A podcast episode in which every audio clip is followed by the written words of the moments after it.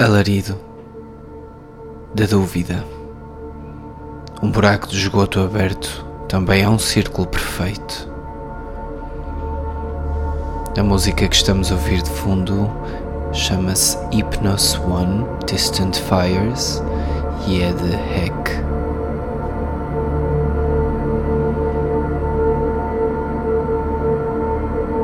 A dúvida é uma assombração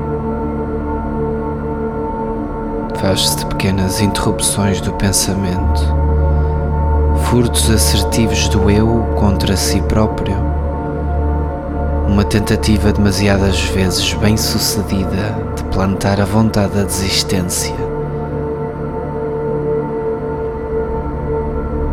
A dúvida tem mil formas e mil palavras em si contidas cada uma delas mísseis guiados cirurgicamente aos teus pontos fracos. A dúvida consegue, sem grande esforço, destruir a maior parte da lógica de um pensamento construtivo, de olhos em frente e positivo. A dúvida tem um alcance quase infinito, maior que os teus braços e as tuas pernas, maior que a tua cabeça mesmo quando parece que o seu fim se aproxima.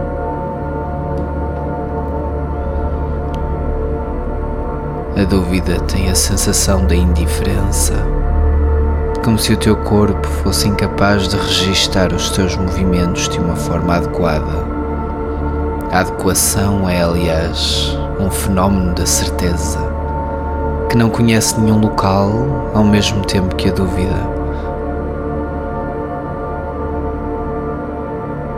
A dúvida faz de ti um objeto circular vicioso, uma serpente de entranhas autofágicas.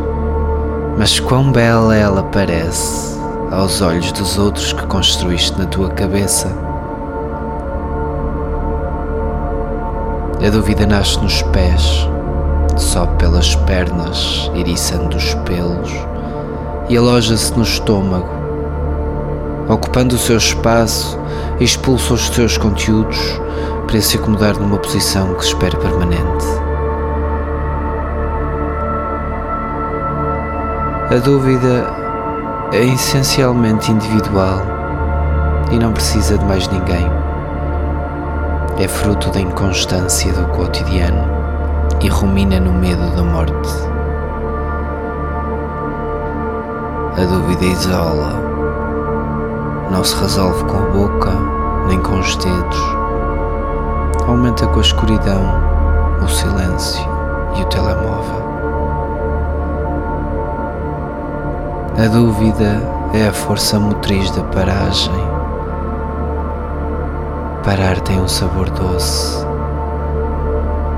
Parece com uma fusão do corpo com o chão, mais que uma fusão, um derreter completo a mescla líquida entre frinchas. Parar soa uma expiração longa e profunda.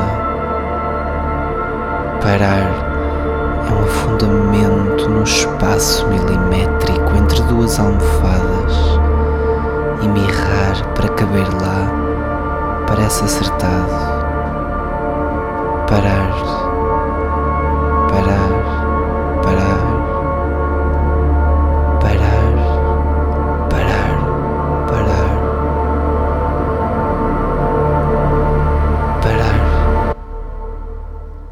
abraço, Miguel.